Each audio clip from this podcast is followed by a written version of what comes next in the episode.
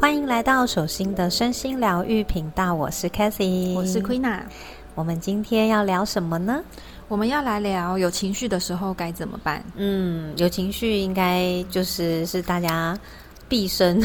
人人都有情绪，对，只要是人，对，只要是人都会面面临面对这个议题。嗯，对，那你什你什么时候会有情绪呢？每天情绪都很多哎，每天 开心也是一种情绪啊，当然不开心也是。对，所以情绪其实会分成正面跟负面的情绪。对，那当然正面情绪就大家通常不太会 focus 在正面情绪上吼，就好像就是也不会特特别注意，但是呢，好像特别容易呃 focus 在负面的情绪上。嗯，因为好像有时候。情绪这个字眼好像是一种标签，就好像有情绪就是怎么了这样子。对，然后好像有情绪就是一件不好的事情。对，所以情绪呢是一种呃，看大家如何去解读啦。嗯，对。那当然，我觉得这跟我们小时候的生长的环境跟背景，然后以及养成的习惯有关。嗯，因为每一个家庭。的环境、教育或者是习惯模式，在对待情绪这件事情上都会不太一样。嗯，对，比如说有的家庭就是当有情绪的时候，可能就会被指责啦、被骂啦，就不不准哭。哦，对，这真的很常在路上看到。哎，对，或者是不能发脾气，不能怎么样。就是当孩子有情绪的时候，父母的应对方式通常如果是打击的，如果是批判的。如果是指责的，那当然孩子长大之后，他们就会不允许自己的情绪可以流动，甚至觉得情绪是一件呃很不 OK、很不好的事情。没错，对，所以情绪它本身本来是中性的，所以它的流动它本来是很自然而然，就像一个小 baby 刚出生的时候，他们在还没有接受到任何教育之前，想哭就哭，然后想生气就生气，而且是。非常肆无忌惮的大哭，毫无保留的 想要引起别人注意嘛？对，应该也不是这么说，因为我们没有办法去解读婴儿是不是真的想要引起别人注意。但是我认为他们确实是完全的没有绑手绑脚的去释放他们想要释放的情绪，就是一种原始的本能嘛。对，就是一种原始的本能，所以他们会放声大哭啦。他们肚子饿了就会伤心，然后他们会难过，然后他们会哭，会生气。嗯，然后他们笑的时候也会笑得很开心，就是就是他们的情绪是很自然而然的释放的。嗯，对，那我觉得那个才是一个呃人，就是在还没有经过任何的框架限制，然后还没有经过任何的呃污染。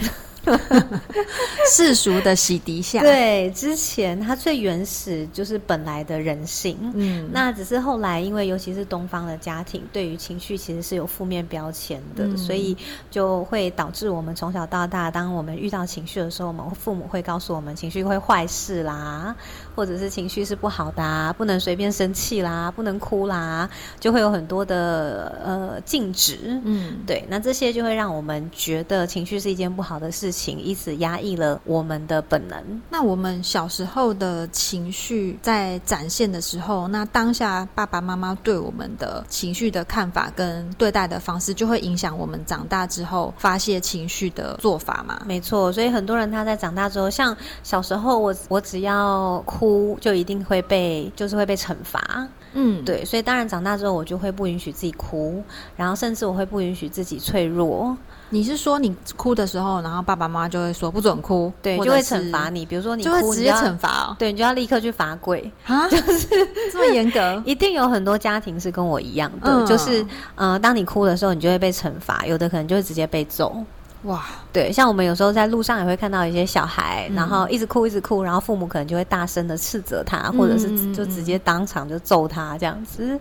对，那这些都是小时候我们曾经也有，我自己也有经历过的。对，那当然在长大之后就会有一些阴影啦、印记啦，那这些就会让我觉得，呃，如果我我哭，或者如果我展现我的脆弱，那我就会被惩罚。嗯，对，就会有一个这样子的印记。所以长大之后，当然我就会不允许自己呃脆弱。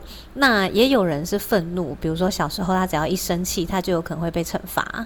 对，或者是只要一生气，父母就会让你知道。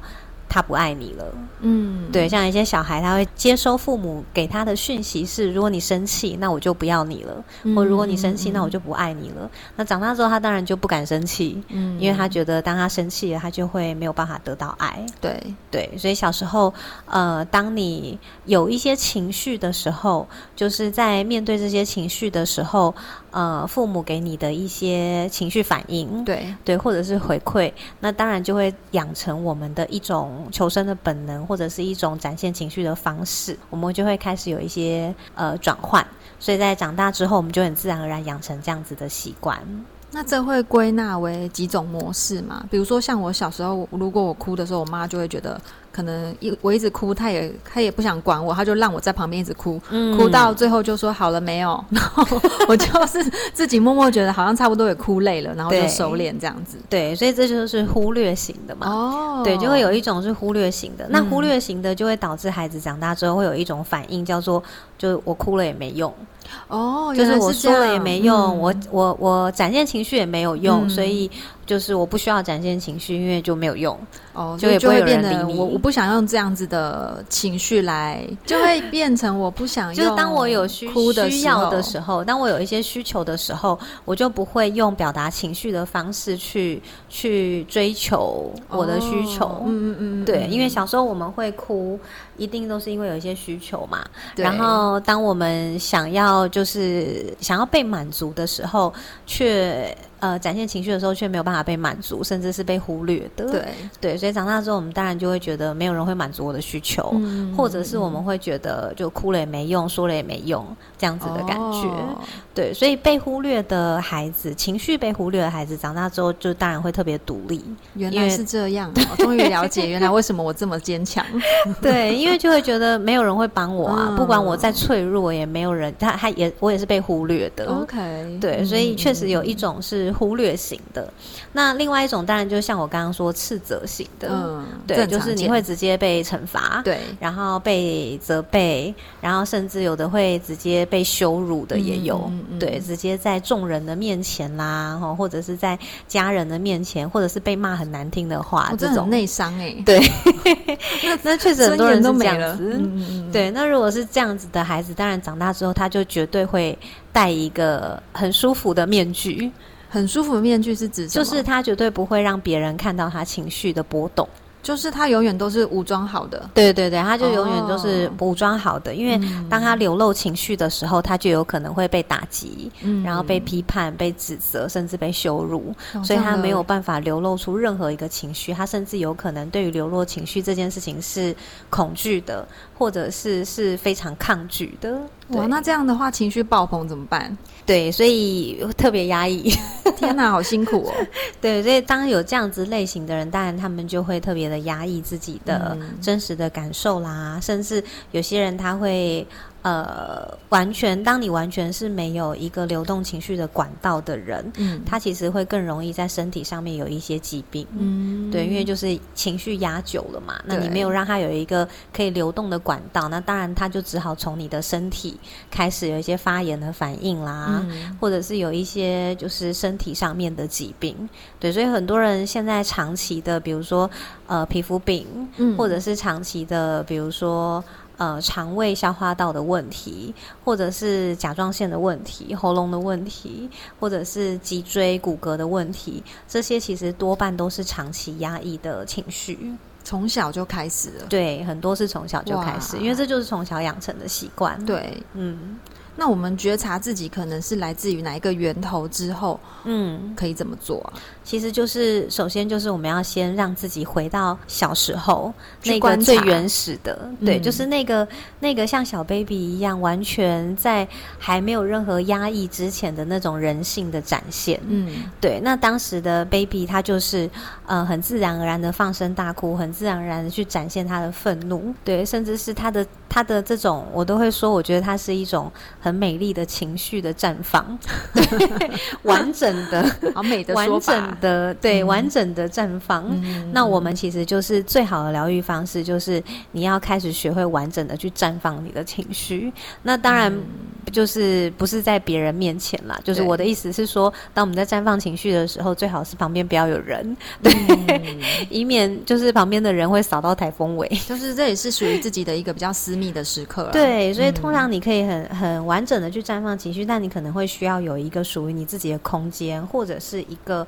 呃，你比较信任的人，嗯，你可以在他面前完整的绽放情绪。比如说，像有很多个案来找我们咨询，其实就是为了要完整的绽放情绪。对，那那也是一个很棒的过程，因为在这里没有人会批判他。对，然后甚至我们很鼓励他去绽放他自己的情绪。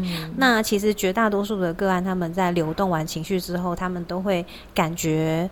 呃，自己的身体开始放松，然后感觉自己确实有很多的好转。嗯，对，所以其实最好的疗愈方式就是他要回到那个。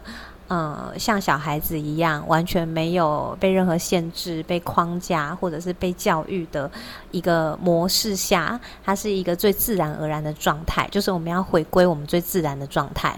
那我也有遇过有一种个案，他是怎么样，他都没有办法发泄，嗯，就是他会觉得情绪哭不出来，流动不出来，对，流动不出来的，冻结了。对对，就是我们的第三种可能性，就是冻结了。嗯，对。那为什么会冻结？其实多半是来自于我们在小的时候，就是我们已经决定把我们的呃开关关起来了，情绪的开关。对对，那这个情绪的开关为什么要关起来？绝大部分是因为受到惊吓。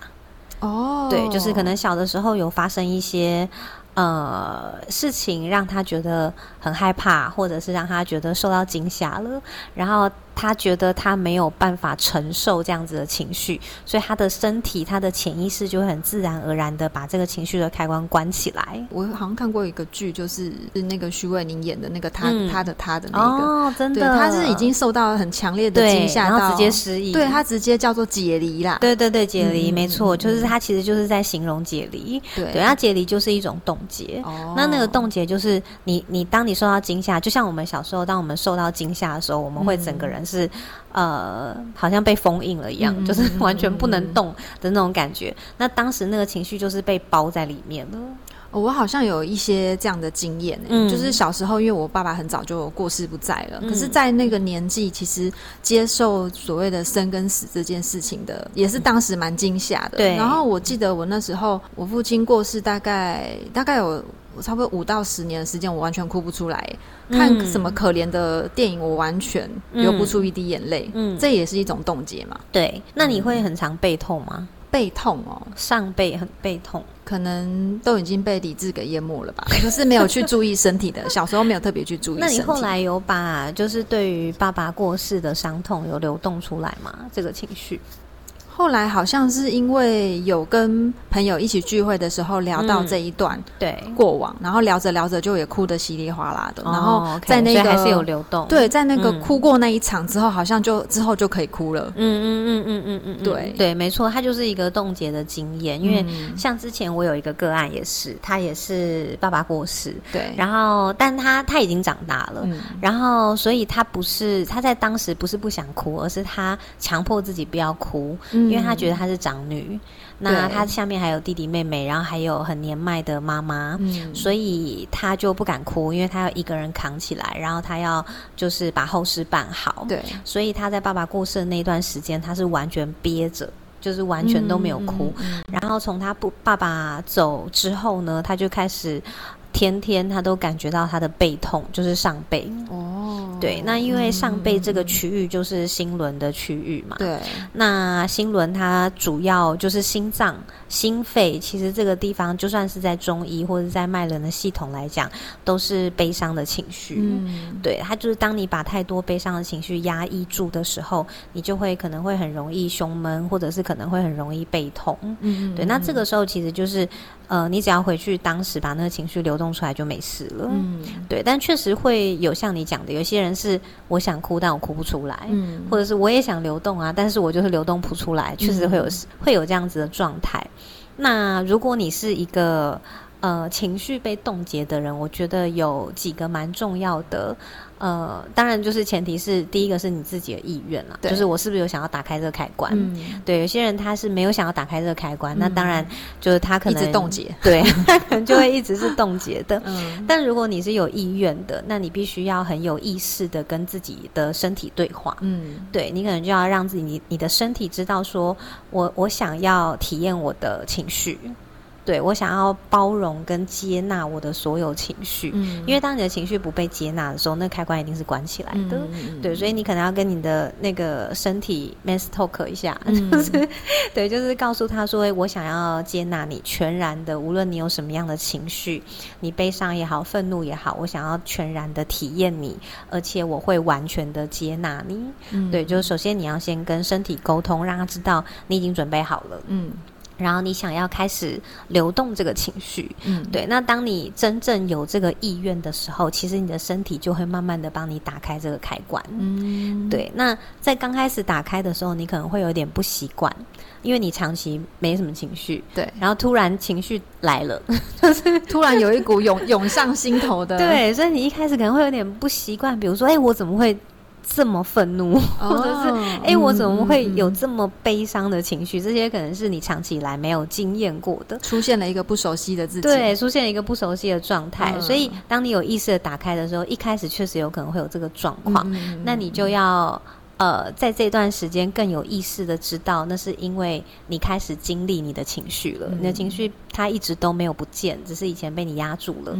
那现在开始，你愿意去经历它，你愿意去感受它，而不是持续的把它压在你的身体里面。嗯，对，因为压在身体里的情绪它不会不见，只是你没感觉而已。那压久会怎样？真的都一直不理，就真的会生病。嗯对，就很像你打了麻药，然后你完全没有感觉，可是那个那个个压抑的那些情绪或者是病，它在你。的身上还是不断的蔓延，只是你已经就是失去感受了，对，所以它也不会不见，只是它会让你没感觉，让你麻痹而已，可能就会变成一些病症。嗯，就像所以势必其实还是要打开这个开关，对对，那那只是当。你打开了以后有很大的情绪之后，第一个就是你要呃更有意识的知道你是在经验它、体验它。嗯，所以当它开始流动的时候，不要制止它。对，因为有些人一开始会吓到，那他就会觉得那我不要这样子了。嗯，对，就会制止他。那这时候就是你又把情绪压回去了，对，就又缩回去了。所以第一个是你要不制止它，然后让它很自然而然的去绽放跟流动。嗯，然后第二个就是你真的要开始学习好好的照顾自己跟爱自己。嗯，对，因为。在有情绪流动的时候，如果我们还是对自己很严格，对，或者是我们还是每天逼自己很辛苦的工作，然后很用力的强迫自己，那这个时候我们的情绪流动呢，它就会不是这么的顺畅，对，然后也会让我们觉得在情绪流动这件事情上是可怕的，嗯，对。那其实情绪流动并不可怕，只是我们用太严肃的这种意识去看待它，对。所以我们会需要第二件事情，就是你会需要好好的爱自己，然后去放松。就是如果在这个时刻，其实很好的，就是可能找一个地方独处，对，然后就允许自己就就哭吧，就叫吧，然后要发泄吧，对，然后要很放松的去看待自己的情绪。有些人看待自己的情绪看得很严重，就是天哪，我怎么会有这种情绪？就是把它视为一个。就是如临大敌的感觉，可是其实情绪它就是一种很天然的、很自然的人性嘛。嗯，对，所以其实就是我们要很放松的去看待我们本来就拥有的东西。嗯，对，这个东西就是你的呃父母给你的，然后你身为人类，你甚至来到地球，你本来就应该要有的。嗯，对我曾经看过一本书啊，那个书就是在讲那个。呃，星际的发展，对。然后那本书上面就写了一句话，我觉得很有趣。他说，很多外星人呐都很羡慕地地球的人类有情绪。你说外星人本身是没有情绪的吗？对他们本身是没有情绪，他们很羡慕地球人有这个肉体，然后有这个情绪。因为你知道，我们人类的情绪呢，它呃，当你有很丰富的情绪的时候，其实我们是可以展现在我们的艺术上。哦，对，然后我们是可以展现在，所以你看，在地球出了很多很棒的艺术家嘛，对，然后你的情绪上面的渲染就会直接影响到你的呃艺术上的呈现啊，不管是音乐啦、绘画啦，或还是文字什么的，对，都会因为你的情绪有有不同的，对，有不同的层次，对，所以这件事情只有我们做得到，哎，哇，所以身为人还是蛮神圣的，对啊，是不是？对，所以那时候我听到这，我就觉得哎，挺有趣的一个观点。嗯，好，那刚刚我们提到的是比较属于就是源头创伤的一个部分。那像我们如果日常生活当中的一些，比如说跟伴侣的小吵架啦，或者是有一些点可能激怒一些我们的地雷等等的这种情绪来的时候，你会怎么做啊？嗯，首先就是当然我会找一个属于自己的空间，然后好好的去流动那个情绪。对，因为有时候情绪来了，如果你把它压抑住了。呃，当然，这有个有一个特殊状况，就是如果你是在公司，对，然后刚好惹你生气的那个就是主管，对，对，可能是你的主管，或者是你的同事，或者是谁，然后你在当下你真的没有办法去流动情绪，因为你没有一个属于自己的空间。如果是这样的话，那你就会需要呃跟自己先对话，然后跟你的身体说。呃，你很理解他有这样的情绪，然后能不能站在气头上很难说，我能理解他，哎，我理解理解我自己。哦，理解跟自己的身体说，不是跟他说。哦，我以为是说你 当下还要去同理跟自己的理跟自己的身体说说，哎，我理解你现在有情绪。哦，OK，对，然后呢，就是但是呢，因为我现在在工作，我现在没有办法，对，能不能够等到回家的时候，我找一个时间好好的陪伴你？哇，好像跟自己的身体，好像他就是你的小孩一样，对。对，然后你要跟他。对话，然后告诉他，等到我们有了一个属于我们自己的空间的时候，我再来好好陪伴你。然后答应人家的事情就要做到，好吗？答应你身体的事情 就要做到。所以回到家，真的你就要有一个空间，然后静下来去陪伴你的身体。嗯，呃，你的身体它会变成你的一个很好的合作伙伴。嗯，但你也你也必须对他遵守。就是你对他的承诺，对，所以当他养成这个习惯之后，他就会慢慢慢慢的跟你配合的很好，就你们会有一个默契，对，所以他就不会在呃你真的不想爆发的时候爆发。我真希望好几年前我就知道。这个陪伴自己的方式，因为我记得以前在职场上工作，真的是常常被被惹怒，对，被气到不行的时候，我回家就是用大吃发泄哦，回家就会疯狂买很多愤怒，对啊，就吃了很多，就觉得很舒压，然后吃很多甜点啊，吃很多垃圾食物，就会变成是一种弥补，对不对？对对，没错。所以就是回到家，我们就是要把情绪释放掉，对，不管怎么样释放情绪，都只有一个原则，就是不要当着对方。的面，因为确实会伤害你们之间的情感，因为有很多的呃情绪其实是来自于我们源头的创伤，那对方只是呃演绎出了。对你这个创伤，那很多时候也是我们自己把自己的情绪投射到对方身上，对，所以需要呃离开这个场域，然后在一个属于自己的地方的时候，去把情绪流动出来。那当你真的把情绪流动出来了，你觉得舒服了，你觉得爽了，再来思考为什么我会有这样的情绪。嗯，对，那这个顺序是不能乱的，因为如果你一开始就思考为什么会有这个情绪，你只会把自己逼死。嗯，对，然后情绪又被你压抑住了。对，嗯，所以我们会需要。先释放情绪，然后再来回来慢慢思考这个情绪从哪里来，嗯，然后在什么时候。嗯，我曾经也有过这样的情绪。第一次是什么时候发生？我投射了我对于谁的感受，加注在这个人身上。嗯，对，就会需要，确实会需要一些思考。那这些思考会让你日后在遇到同样的情境的时候，你会更清晰的明白，这是你你的情绪的一种投射。嗯，对。但是呃，并不是说我们不能投射情绪，而是说当有情绪的时候，我们还是要知道它的源头，然后仍然呃。呃，去接纳我们的情绪，去把它释放出来。嗯，其实你的情绪释放久了以后，或者是你在很长期的知道源头之后，你会发现，慢慢的。同样的事情就不会再激怒你了，嗯，对，因为你的那些累积在你体内的那些情绪都被流动掉了嘛，嗯，对，所以同样的事情就比较不容易再被激怒了。而且我发现，比如说这个可能让你有情绪的，甚至是父母，嗯，这种是更难去走过去的坎，因为这真的我自己的经验是，我曾经那个流动情绪要好几次、好几次，而且甚至要找那个源头，也要分好久好久的时间去探索。对，因为毕竟累积了四十年嘛。透露了，不要说出来。对，毕竟累积了很长一段时间呐，所以它绝对不会是释放个几次就已经没事的事情，它本来就会需要很长时间的。所以其实这条路就是我们不断的呃觉察，然后释放，然后疗愈。其实在这个过程呢，就是也会有一种觉醒，就是你会慢慢的看得越来越清楚。对，然后你会发现你的情绪也会越来越小，对，然后比较不容易情绪跟别人共振，因为有很多情绪你都从你的身上把它排除掉了嘛，对，所以释放情绪还是一个很重要的点，嗯。嗯。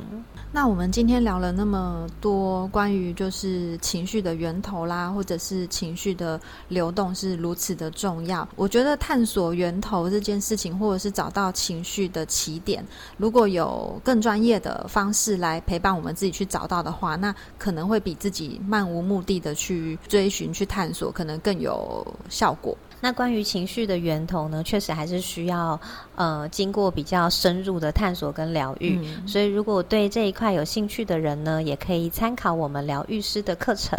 对，那在这个课程里面会教大家怎么样去探索自己的脉轮，然后去呃疗愈自己的印记。嗯，那我们今天就聊到这边喽。对啊，希望这集的内容对你有帮助。嗯，下次见，拜拜，拜拜。